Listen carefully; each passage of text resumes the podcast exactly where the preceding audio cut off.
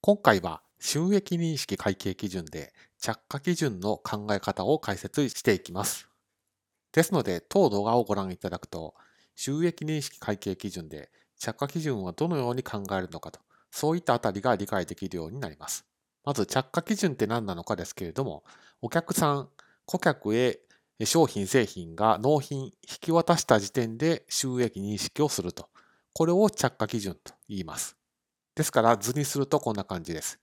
売り主から商品製品が出た時点で収益を認識するのを出荷基準とい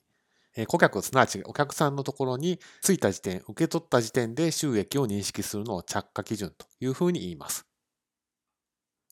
一方で収益認識会計基準はどういう考え方をしているかというと、支配が移転したタイミング、期間に応じて収益を認識すると、そういった考え方が採用されています。ですから、まあ、着火した時点で支配が移転していると言えるのかといったことが検討の論点となります。そして収益認識会計基準の適用指針の98項で、まあ、出荷基準は厳密に言うと支配が移転したタイミングじゃないんだけれども、まあ、例外規定があって一定の要件を満たせば収益認識することを認めるといったような考え方が示されていて、その98項には着火基準も示されています。で着火基準はどういったところは検討することになるのかというと、まあ、出荷基準と似ているんですけれども、出荷してから支配がお客さん買い主へ移転するまでが、まあ、通常の期間内であれば OK ですよというのが適用指針の考え方です。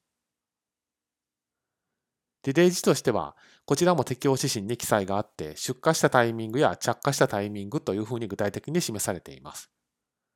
ですから、収益認識会計基準の検討にあたっては、そもそも通常の期間ってどれぐらいなのかっていうのを検討し、その上で通常の期間内に当社の取引が収まっているのかどうかといったあたりを検討することになります。